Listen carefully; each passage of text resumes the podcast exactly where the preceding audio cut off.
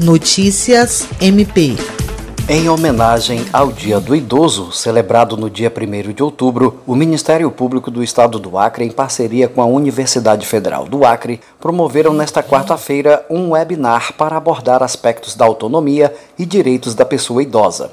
O evento contou com a participação do responsável pela Promotoria Especializada de Defesa dos Direitos da Pessoa Idosa e Pessoa com Deficiência, promotor de Justiça Júlio César de Medeiros e dos professores da UFAC, Poliana Bezerra e Francisco Neto Alves.